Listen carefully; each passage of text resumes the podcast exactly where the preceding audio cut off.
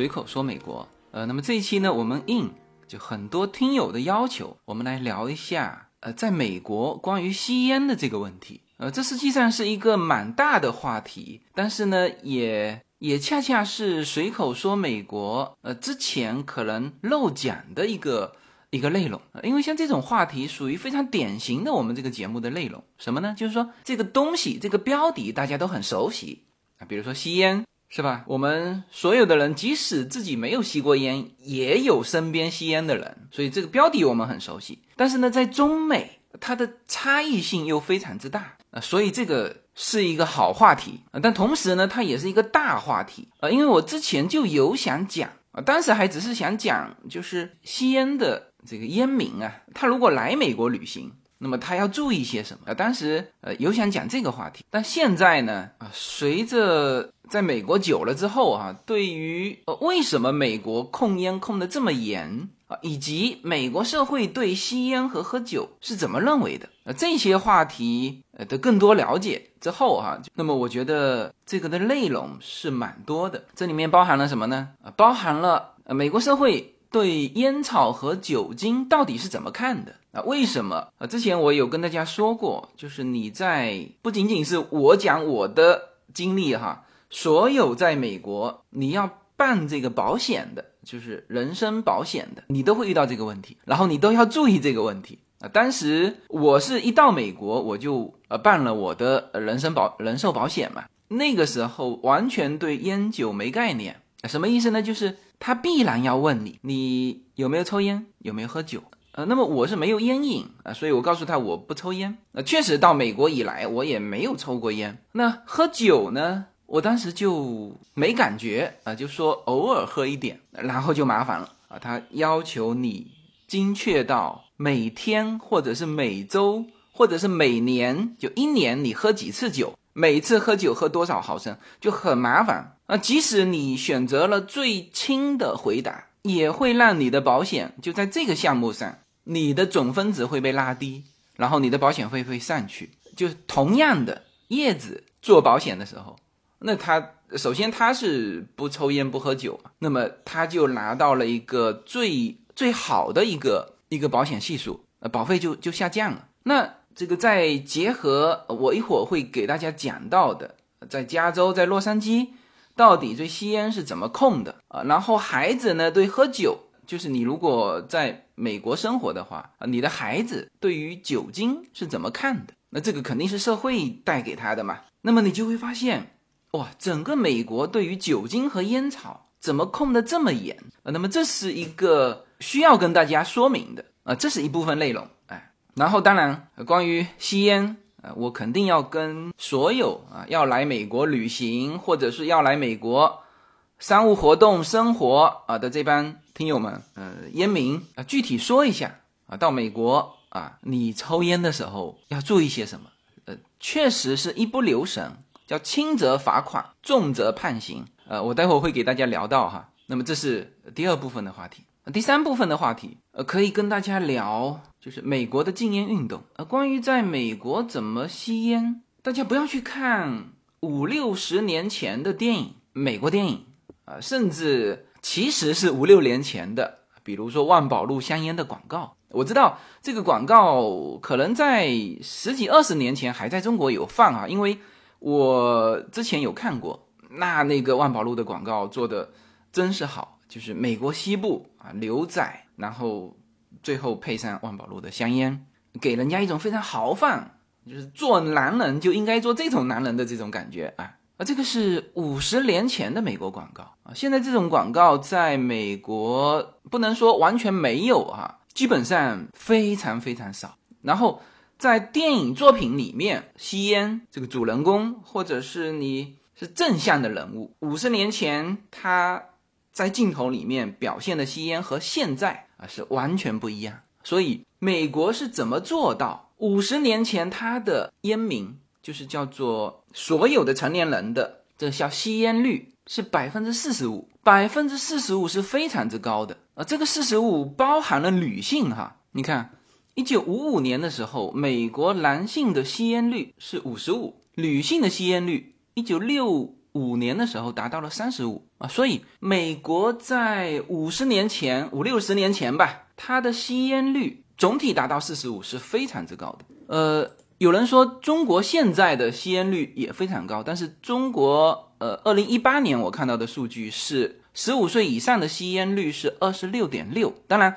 中国是女性基本上少抽烟哈，所以男性的吸烟率特别高，达到五十点五，但是也比美国一九五五年男性的百分之五十五的吸烟率来的低啊，所以五六十年前美国的社会啊，反映在他的文学作品里面啊，这个电影啊这些，呃这些跟现在的情况是完全不一样。现在美国的这个吸烟率，呃，我看到二零一八年的数字。那现在二零二二年只会更低哈。二零一八年 CDC 宣布的美国十八岁以上人口的吸烟率只有百分之十三点九啊，就是如何从四十五降到十三点九，就这五十年美国是做了些什么？那这又是一个大话题，这是美国的禁烟运动啊。所以，我目前想到的呃，可以在这个三个方面我们展开来聊吧，一期聊不完，我们就聊两期。呃把这个吸烟的这个问题，我们索性聊透。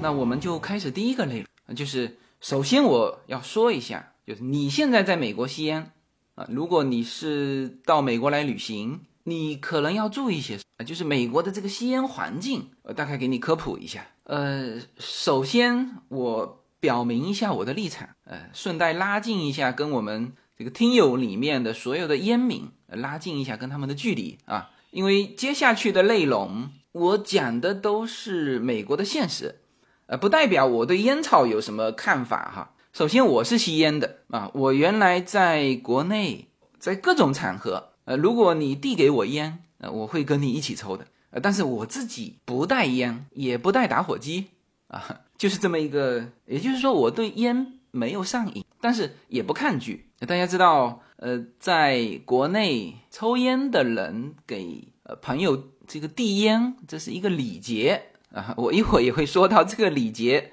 你千万不要带到美国来。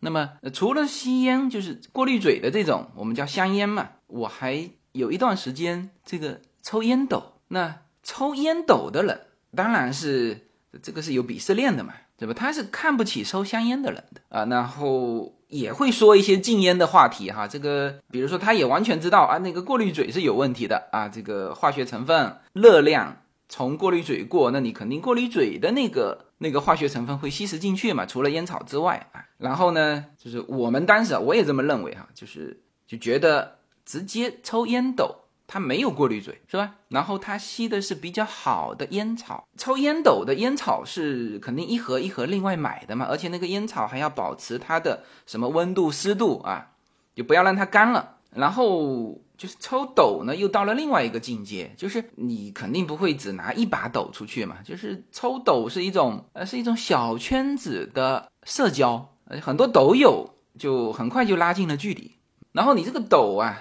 这个摆出来要十几把啊，那一一把都不便宜的，当然也有便宜的，但我们基本上是两三千块钱一把的斗，呃，都蛮好的。我记得像比如说丹麦的什么小红帽啊这一类的，呃，然后我是抽了一段时间之后，抽出慢性支气管炎，呃，后后来就停掉了。呃，就是抽烟斗可能没有像吸食这过滤嘴香烟那种危害啊，但是至少对于我来说。我抽出了慢性支气管炎，那当然，也许我的原来支气管就不好，那这个是比较麻烦的。就有一些东西，就是我们身体啊，它特别是我们叫四十多岁之后嘛，你会对身体的不可逆性有很深的感触。什什么叫不可逆性啊？就是有些人就觉得，哎，我这里受点伤没问题，这个日子还长嘛，是吧？以后锻炼锻炼就好了。但是有一些，比如说。这个支气管的问题，它这就叫不可逆性，就是你只会更坏，不会修复。有些人，比如说我现在到了美国这么多年，我现在不咳嗽啊。之前是因为我的支气管这里是特别薄弱，啊。一种呢，当然就是这个刺激啊，烟草啊这种刺激，它会咳嗽。这个气温的骤降也会刺激，也会咳嗽，就是属于这种春咳、秋咳啊。那还有一种就是，当你的身体开始感觉有点问题的时候，它首先会爆发在你身体最薄弱的这个环节，就是这个支气管。所以，我原先我在国内呃会常常咳嗽的，就是因为这个问题。然后到美国之后，呃，可能是也没吸烟了，那空气上还好，呃，然后身体上可能也也比在国内呃这个会强壮一点啊，所以。我到美国之后就不咳嗽了啊！但是我在美国这么多年哈，没有抽过一根过滤嘴的烟。你要问我为什么哈？第一，我本身在国内就没有买烟的习惯，都是别人给我递烟啊，朋友啊，非常熟悉的人，在美国就没有人给你递烟。首先，我在美国这么多年哈，我极少看到抽。过滤嘴就是我们看到的那种香烟啊，万宝路啊，什么什么。呃，当然有看到超市有卖烟的，他卖烟的一般都是有一个柜台，有的直接就是投币机嘛。当然都不便宜哈，美国的香烟大概平均十一到十二块美元一包，呃，没有低的，没有更低的啊。所以一会儿我讲到禁烟它的就是有一些观念的时候，我会讲到就是很多。嗯，中国人对于说提高香烟的价格，说这有可能让很多的，就是没有消费能力的中青年的这个烟民去消费更劣质的烟。那这个观点在美国很明显是错误的，因为它就没有低于什么十块钱的烟，呃，或者说没有像我们那么便宜的烟，什么一两块的烟，呃，没有，可能最便宜最便宜也七八块吧一包哈。啊，有卖烟啊，但是我自己没有习惯买烟，然后呢，别人也不会给我递烟，所以基本上过滤嘴烟这个事情啊，我在美国这么多年就没碰过。过当然烟斗在美国没有这个圈子，就抽烟斗呢，我的烟斗都带到美国来了啊，但是一直也还没抽。但是我在美国有抽有抽过雪茄啊，因为身边有有这个抽雪茄的朋友，那他就递烟了嘛，这个家庭聚会啊，这个在自己的后院。是吧？递过来一根雪茄，但这种情况也很少。呃，讲这些呢，是就是拉近一下跟这个广大烟民的距离啊，因为接下去的内容呢，可能有点反烟草哈。但是这些都是美国的实际情况。好，我们来先来看一下吧。如果你旅行到美国，然后如果你要吸烟，你要注意哪一些？虽然美国各个州啊，对于这个烟草。控制的力度是各有不同啊，比如说加州，它就比较严厉，啊，洛杉矶我待会儿会说到哈，具体的洛杉矶是怎么规定的。那虽然各有不同，但是我给大家说一个概念，呃，这是一份美国的呃关于吸烟和健康问题的报告，呃，这个是从一九六是从一九六四年开始发布第一份报告，那么说美国走过反吸烟运动的。五十年，我们不说禁烟哈，叫反吸烟运动的五十年的起始时间，就是从一九六四年开始算起。那么现在是已经出到了第三十二份吸烟和健康报告啊，他就把吸烟和很多疾病就是放在一起做长时间的分析。那这份报告也是最新的这份报告。它叫里面依然是，虽然说它这个现在美国的吸烟率降到非常低啊，当时在到百分之二十的时候，当时有人提出来说，这个就从全球来看哈，所有的国家啊，因为它欧洲有一些国家也也反吸烟运动哈，它走到百分之二十的时候就很难再往下走了，但是美国。依然是呃突破了这个百分之二十，呃现在只剩下百分之十几。刚才说了一个数字是十八岁以上的百分之十三点几，还有一些数据它可能统计到叫青少年以上啊是十八啊，这这个都低于百分之二十。那么这一份报告呃说了非常非常多哈，这些我可能会在禁烟运动里面去讲它。那我只是告诉你大家一个概念，这里有一句话哈，呃他说他是这样说的，说但是啊他前面。说了很多很多很多他们的成绩，但后面呢肯定就是要提出目标嘛，是吧？他说，但是呃，目前只有大约一半的美国人生活在全面实行非吸烟者权利法的州和司法管辖区。也就是说，在这些地方，工作场所以及几乎所有的公共场所是禁止吸烟的。如果能够把这个范围扩大到另一半的人口，那么既能节省数百亿美元，又能促进更多的人禁烟啊！这是他其中的一句话。我把这句话摆出来，就是告诉大家一个大致的概念。就在美国吸烟到底是一个什么样的状况？好，你不要被这个一半的美国人这个给迷惑掉哈。呃，这个你好像觉得也才一半嘛，不对哈。你要记住，一半的美国人是生活在全面实行非吸烟者权利法。你你知道什么叫非吸烟者权利法吗？就是说不吸烟的人决定这个地方这个地域到底。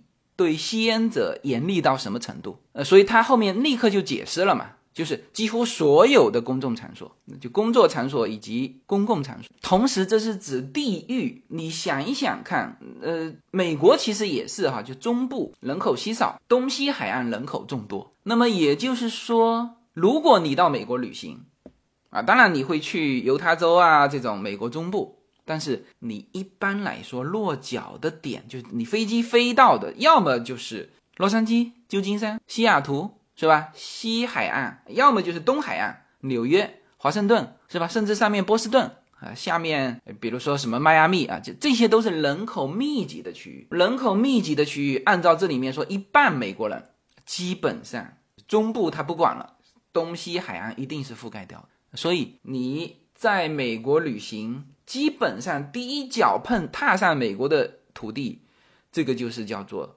全面实行非吸烟者权利的司法管辖区。这个概念呢，之前大家可能有去过海外，那海外跟海外还不一样啊。比如说你去东南亚，那可能它就不太控烟啊。然后台湾啊，台湾是，当时我记得我去台湾的时候，但现在可能又严厉了哈。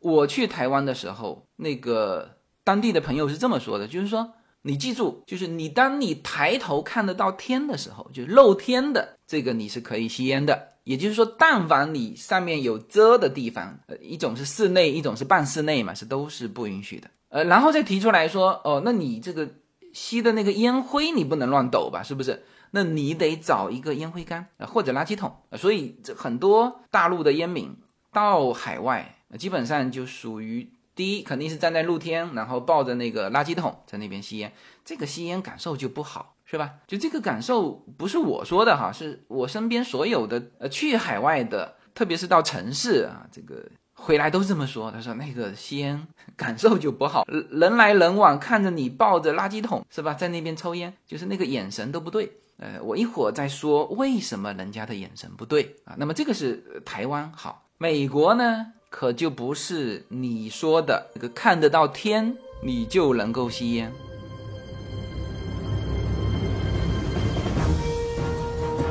随口说美国会员专区的内容已经同步在喜马拉雅上线，现在大家点击我的名字“无限自由”，就会发现新的这一张会员专区的专辑，点击进入就可以听到。更为专业、更为深度的美国资讯，会员区的独家内容有更深度的美国热点分析、跨境创业、美国投资、移民干货，关于子女和留学生方面的美国教育，以及关于长期规划和强势思维的这些价值观的探讨。啊，当然还有我们的社群资源。那现在大家就可以点击购买我们的会员专区内容，这个内容将同步无限空间的会员专区内容。谢谢大家。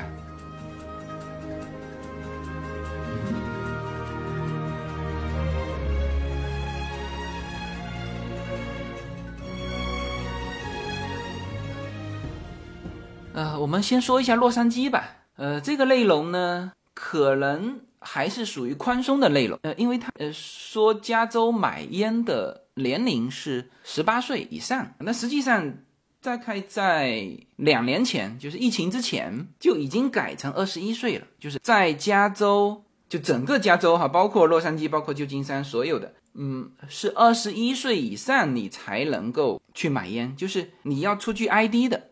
一看，哎，年龄超过二十一岁，好，我卖给你烟，否则卖给他的烟的人会被告。那我先说一下这个可能有点还是比较松的，但是我看这里面比较全面哈，我一条一条说，然后在我所知的范围内，我给他补充哈。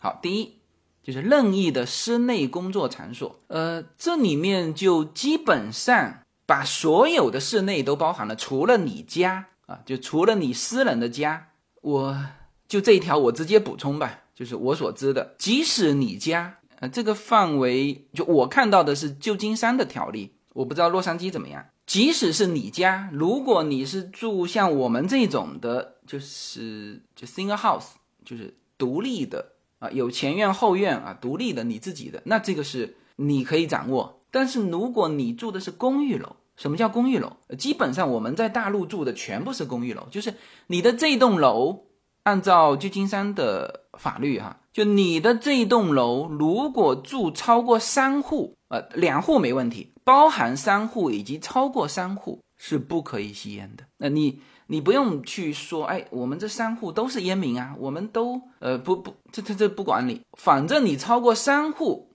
你的这个公寓楼，你说哪有公寓楼不超过三户的嘛，是吧？中国的这个小区是吧，一栋楼上去那可是几百户，那么也就是说，如果你住的是公寓楼。呃，公寓楼这个在呃很多城市的市中心，呃，以及像纽约啊那种那种地方，那都是公寓楼，就是像我们国内的一格一格的那种，叫单元房嘛，这些都是不允许的。好，这个只是第一条哈，这个还是就我补充了，就所有的室内场所以及公寓楼的私人场所。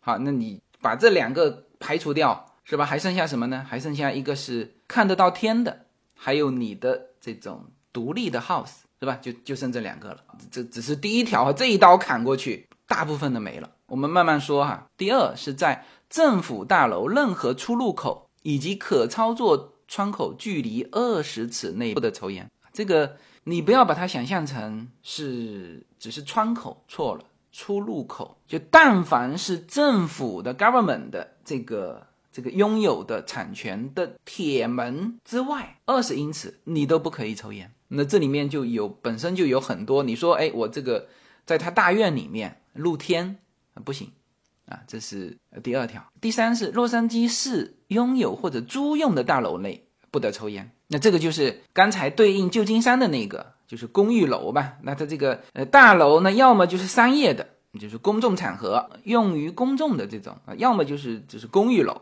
这都不能抽，好，城市许可经营的农贸市场不能抽。你说我去买个菜，在这个农贸市场旁边烟灰缸抽一下不行，就是农贸集市啊。再来，食品推车或者街边食品摊的四十英尺内不得抽，不得抽烟。就是你看上去在户外，那你还得扫一下身边有没有任何有食物的街边摊和食品推车。好，再来，这就重要了哈。城市公园及海滩不得吸烟。呃，城市公园及海滩不得吸烟呢，这是非常多州的规定，这甚至是联邦的规定。大家知道，就是联邦有规定，在两百七十四个联邦所属的公园和海滩是不可以抽烟的。那当然，你会说，哎，我在旅行的时候好像看到某人在国家公园有抽烟。其实我我国家公园玩的比你们多吧，是吧？我真还很少看到。但如果有人说他看到，那个是在偷偷吸烟啊！你不报警，他那是因为你不懂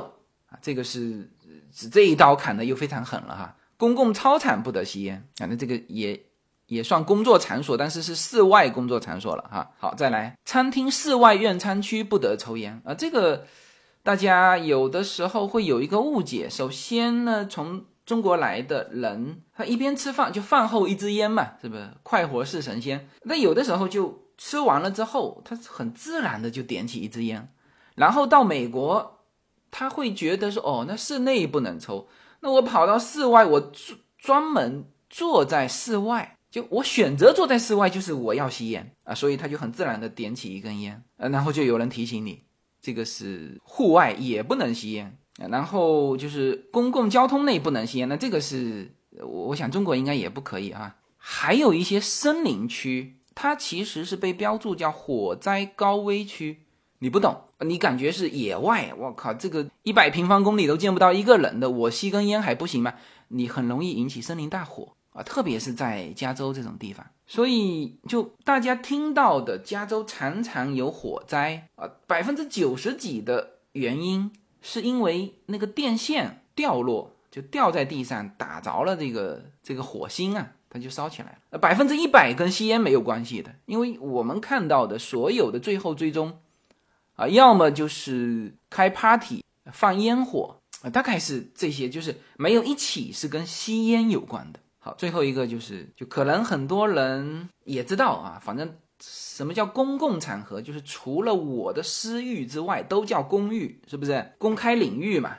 那你说我看得见天的也不能抽，这个不能抽，那个不能抽。好，那一个呢，我在自己家里抽；还有一个呢，就是我开的这个汽车，是吧？我把车窗全部这个这个摇上去，就是那这个是属于我的私域了，是不是？我在车里抽行不行呢？呃。它这里有一条，就是当交通工具里面有小孩在场的时候不得吸烟。这个小孩啊，是指十七岁以下的孩子。呃，然后有人说这个这个是我家的孩子呀，啊，那不行，你家的孩子你也不能抽。呃，这个如果交警有看到，他直接就过来罚款了。呃，你你被罚款，那你要自己要知道这是你的问题。啊，不是这个什么交警歧视你啊？那么这个是呃，因为我人在洛杉矶嘛，我就把洛杉矶的这些细节，这这其实还是几年前的规定，现在是越来越严。那比如说纽约啊，首先也是二十一岁以上才能买香烟哈，然后禁止抽烟的地方有公园、海滩、步行道、路板道、游泳池、餐厅、酒吧啊，甚至酒吧都不可以抽烟。他他这个特别标注一下。就专门抽烟的叫雪茄吧除外，这个酒吧就是给你这个抽雪茄的，或者是那么也就是说，它其实是这不是经营者啊，这是城市管理者，他颁给了他你这个这个地方可以抽雪茄的牌照，因为他给到你这个牌照呢，就是你要按照他的要求做很多消化烟的这个设备。就空气设备，你有这个设备，你没有说啊，你这边吸完不处理的，把这个二手烟，哪怕是雪茄排到影响邻居，这个也不行。所以在美国是这样，就是说卖酒，比如说超市啊，它有卖酒的，它肯定有卖酒的牌照，它要挂出来的啊。它有的超市它就没有卖酒。然后你去美国的很多餐厅，它是不卖酒的。美国大量的餐厅是不卖酒的。呃，你跟他说我我来点啤酒。没有可口可乐可以啊，冰水没问题，无限量供应啊。你说酒没有，然后还特别麻烦。那你说我到隔壁的这个超市去买了酒进来喝行不行？这个场所就不能出现酒啊。这个不仅仅是说在美国的很多城市的餐厅规定哈，就是它的整个城市，你说我拎一瓶酒就走在马路上。边走边喝，那个就当然，你如果是流浪汉，可能没人管你吧。但是总之，呃，大家听我说这个新奥尔良的时候，有听我说到一句，说新奥尔良是美国哈唯一一个城市是你可以拿着一瓶酒在街上边走边喝的。那所以这个都是很细的规定哈，这是纽约的啊。这刚才说了，公园、海滩、步行道、木板道、游泳池、餐厅、酒吧，通通不行。不能抽烟，你自己去算一下，还剩下哪些地方？像洛杉矶和纽约啊，这个都是属于大家到美国必然要落地的点。所有的烟民哈，我这个能够提醒的只有这么多了哈。好，我们再说，比如说像芝加哥，芝加哥是几乎所有的公共场所，包括餐厅、酒吧、剧场都是禁止吸烟的，而且禁烟的区域周围十五尺内也不能抽啊，这个。反正慢慢扩大嘛，他以后觉得还不爽，这个，因为他这种区域就是刚才有一个词，大家记得吗？叫全面实行非吸烟者权利法的州或者是司法管辖区，就这个地方是不吸烟的人说了算。他哪一天觉得不爽，十五尺扩大到一百五十尺，你自己去算。呃，当然你立刻就会说到，哎，那美国，嗯，不管他怎么这个反吸烟哈。他不是还有百分之十八的这个吸烟率吗？那这些人就美国的烟民怎么抽烟的呢？嗯，首先，它这个百分之十八的吸烟率是非常严格的，就是说你你一年啊，就不是说你一天抽几包的问题了，就是你一年有没有抽过一根两根？呃，这个保险里面就是这么问的。因为他问我吸烟的时候，我说没吸烟，他就算了嘛。他问我喝酒的时候，我说我偶尔，他就要求你一年喝了多少毫升，你有喝，他这个就统计在吸烟率里面了。所以这个是跟我们的那个跟我们的那个概念还不太一样。好，那么这些人在哪里抽呢？一个呢，当然是在自己家里，基本上他们走出去很困难，呃，除非他们是到呃自己非常熟悉的地方，知道那个地方。有吸烟的地方，比如说室内，你看哈，呃，二零一四年开始，美国是二十八个州禁止在密闭公众场所吸烟，那这就是酒吧和餐厅。但是这里面呢，是每个州的规定不一样，就是规定有没有允许他在酒店内部建吸烟室，每个州规定不一样。但是这里面就是说很清楚，你如果。吸烟啊，你可以去你呃非常熟悉的酒吧，你知道这个酒吧有吸烟室，或者就刚才说的那个雪茄吧。而这个吸烟室，呃，它不是说把它隔绝起来哦，说这个是吸烟室就行了，它肯定要建内部空气的那个处理装置，才可以叫做吸烟室，好吧？那呃，这个就是比较具体的。呃，关于美国，就是烟民如果到美国啊，他要面临的这个环境啊，就环境就是这么个环境了。没有什么能够阻挡，没有什么可以阻挡对自由的向往。大家好，现在大家除了收听我每周公开的音频节目之外，还可以加入我的公众号，名字是无限空间。在这里，我建立了会员专区，每周都将会有多期的视频或者音频节目会在会员专区独家播出。此外，每周六晚上在无限空间中还有随口说美国的视频直播节目，欢迎大家进入直播间与我互动。同时，随口说美国目前已经开通了海外的 YouTube 频道和中国的 B 站，海内外的听友都可以登录直接观看我的视频节目。您如果希望随时可以追踪到随口说美国的各类信息。您还可以登录新浪微博、今日头条、抖音等去搜寻“随口说美国”。移动互联网的神奇之处就是可以把同类的人拉得很近，让我们勇敢开始，活成喜欢的自己。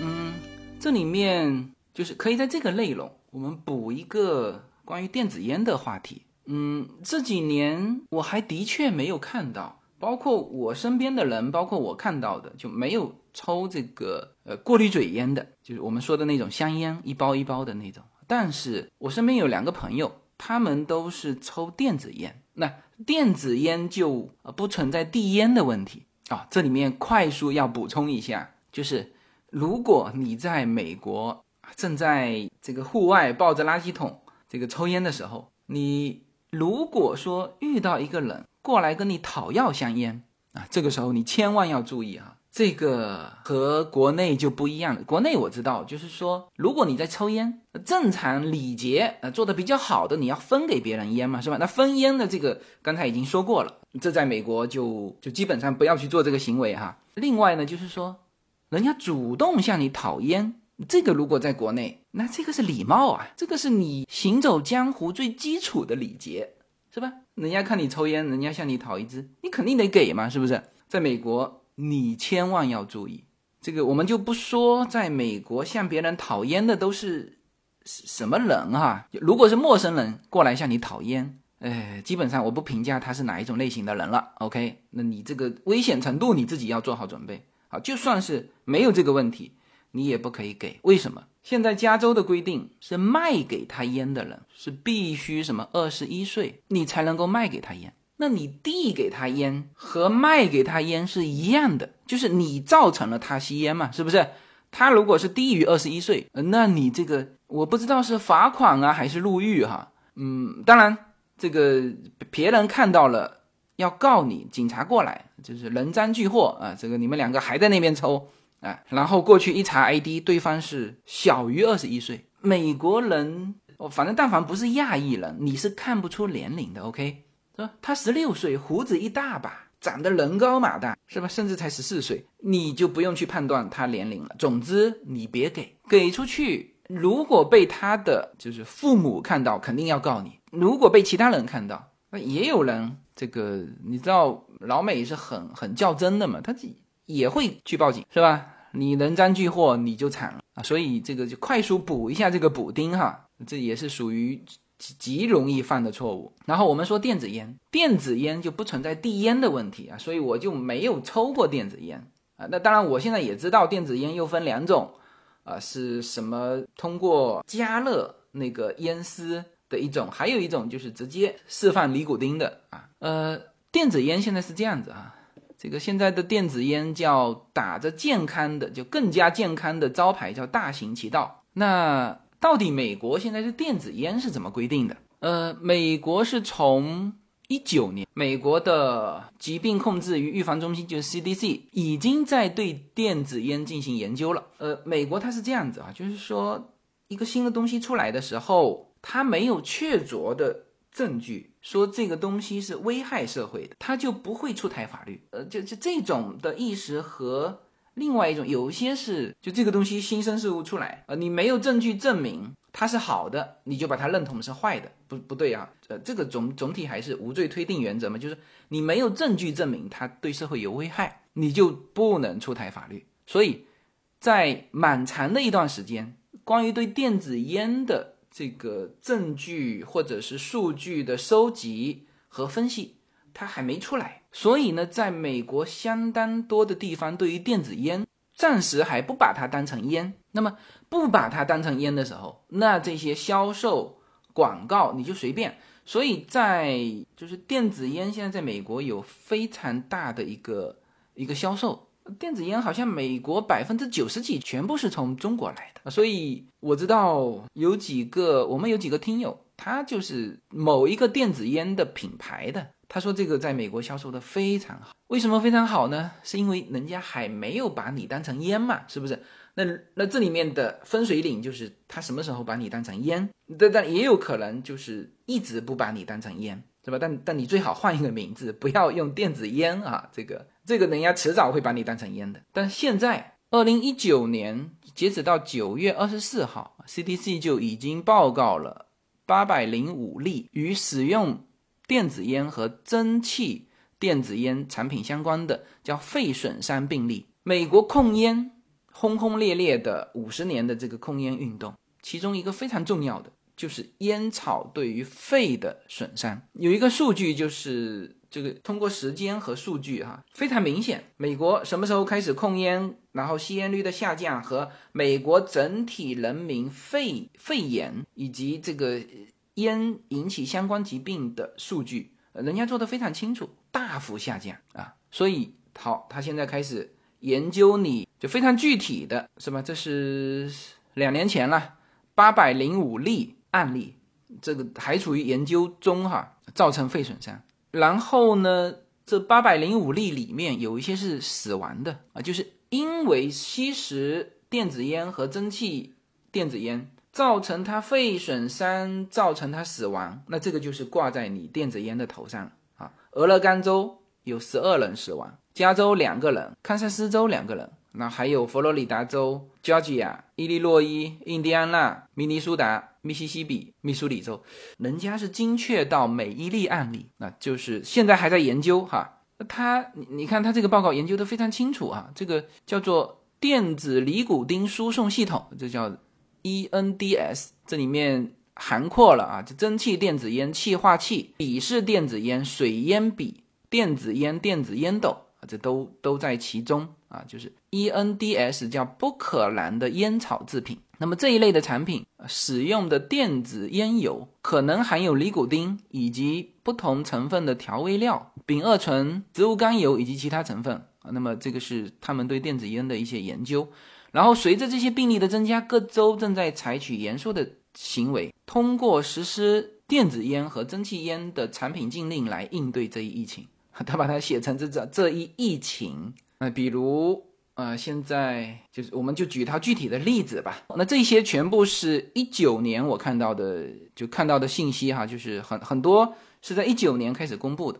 一九年的九月四号，密西根州的州长下令密西根卫生与公共服务发布紧急规定，禁止在零售商店网上出售这种调味尼古丁蒸汽电子烟产品，并禁止电子烟。呃，我就不读这个什么这么长的，就是电子烟了。电子烟的误导销售，呃，不允许他使用什么健康、安全、清洁这些术语，企图掩盖这些产品的有害性。这个是密西根州纽约啊，纽约州一九年九月十七号颁布禁令，禁止销售电子烟和尼古丁什么什么，包括了就类似的产品。嘎班脆船长，这个我搞不清楚啊。如果零售商被发现，呃，它这个是一九年十月四号开始实施的禁令。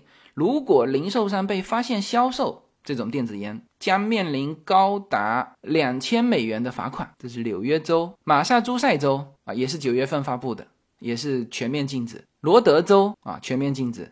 加州呃，制定建议呃，要求也当时还是要求制定建议哈，就减少蒸汽电子烟对二十一岁以下人群的可用性啊，并建立标准。要求零售商张贴有关电子烟健康风险的警告标识。啊，那这个是嗯，加州在这一方面呢，它又又松一点，呃，然后像新泽西州、俄亥俄州啊这些全部都规定了。啊，有一些是全面禁止，有一些是部分禁止。大家好，我们的社群品牌 Yuna N Lin 的加州优选商品已经在中美热销中。在美国，你只要在亚马逊上搜寻 Yuna Lin Y U N A L Y N N，立刻就会跳出我们的商品。目前 Yuna N Lin 这个品牌已经热销到美国一百七十多个城市。在中国，你只要在手机淘宝中同样输入 Yuna Lin Y U N A L Y N N。你就可以找到我们 Yuna N Lin 的天猫国际旗舰店。如果您是在喜马拉雅上听到这则信息，那么直接在我的这个节目的封面，你会看到一个红色的推车，写着 Yuna N Lin 牛油果油。点击进去，也就是我们天猫国际的旗舰店。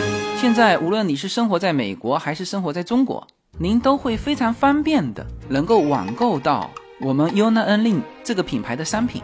拿起手机下单，就可以品尝到自由军一家为您分享的加州阳光的味道。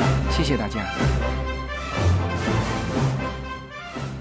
好吧，那这一期呢，就先讲这第一部分的内容吧。对于要来美国的烟民，就是就属于有烟瘾的哈，那我也给一些这个友好建议吧。烟是可以带的，美国的海关规定你是可以带。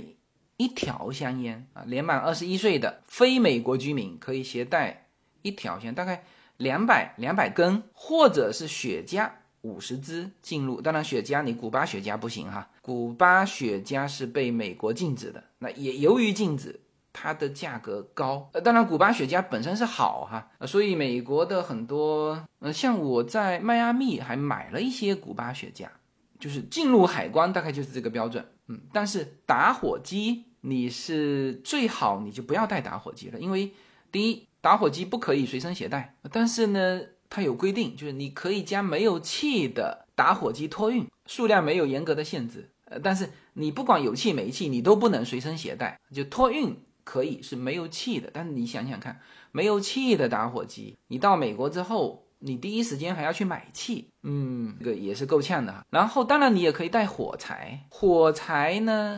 这里面又是细节哈，就只有安全火柴才可以被携带。然后呢，这个安全火柴你可以随身携带，但是不可以托运。这个跟那个没有气的打火机又正好反过来，每个人随身可以携带适合的安全火啊，所以这都是很麻烦。就是打火机美国有的卖，那就是这个广大的吸烟爱好者们，你如果到美国是可以带烟，但是火机你就算了吧，因为这个。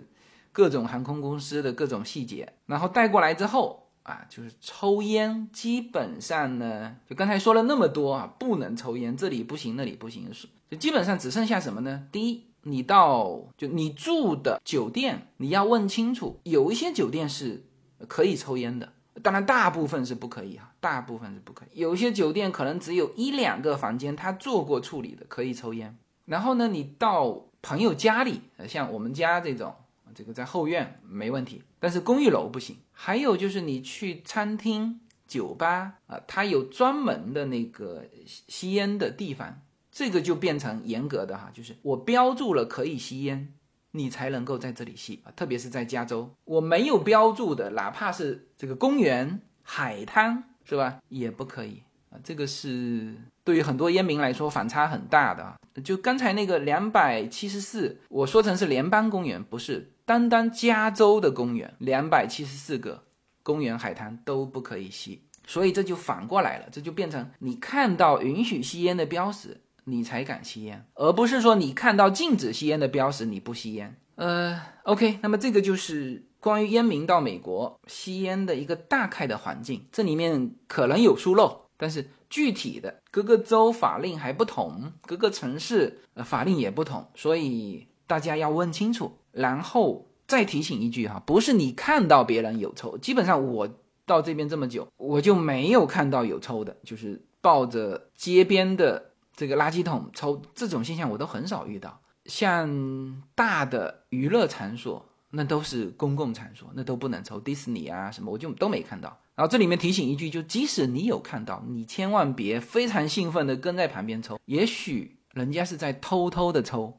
是吧？人家运气比较好，抽完走了，你在那边继续抽，警察就来了。所以这一类的问题，我最后给一个友好建议吧。呃，其实吸烟不好，大家都知道啊。嗯，不仅影响自己，也影响家人。我下一期就要给大家讲，就为什么美国社会对吸烟和喝酒这么严苛。它的严苛程度要超过对大麻的，呃，甚至超过对很多毒品这个严苛程度。为什么？人家是有科学依据的，就是你这个东西几个哈，一对自己的损伤，第二是对他人的损伤。吸烟就是二手烟嘛，喝酒就是你会有暴力犯罪啊，而大麻不会。所以这些人家是从对自己的损伤、对他人的损伤以及依赖度，就是上瘾度，做了非常多详尽的分析，把。酒精和烟草和所有的毒品放在一起做比较的，最后人家得出一个非常科学的结论。这个和我知道很多这个烟民啊，之前有一些段子说啊，就是把一些伟人嘛、领导人放在一起比较啊，这个谁这个不抽烟不喝酒，结果才活四十几岁，呃，谁只喝酒不抽烟，呃，什么活六十几岁，然后就说到我们小平同志，小平同志既抽烟又喝酒，是吧？活。九十几岁，就这种段子是一个个别现象，你没有一个大数据的科学分析，那人家是大数据科学分析出来的，啊，所以这个内容我会放在下一期说，就为什么美国社会对抽烟会这么严苛，好吧？那么这期我们就讲到这里，我们下期再见。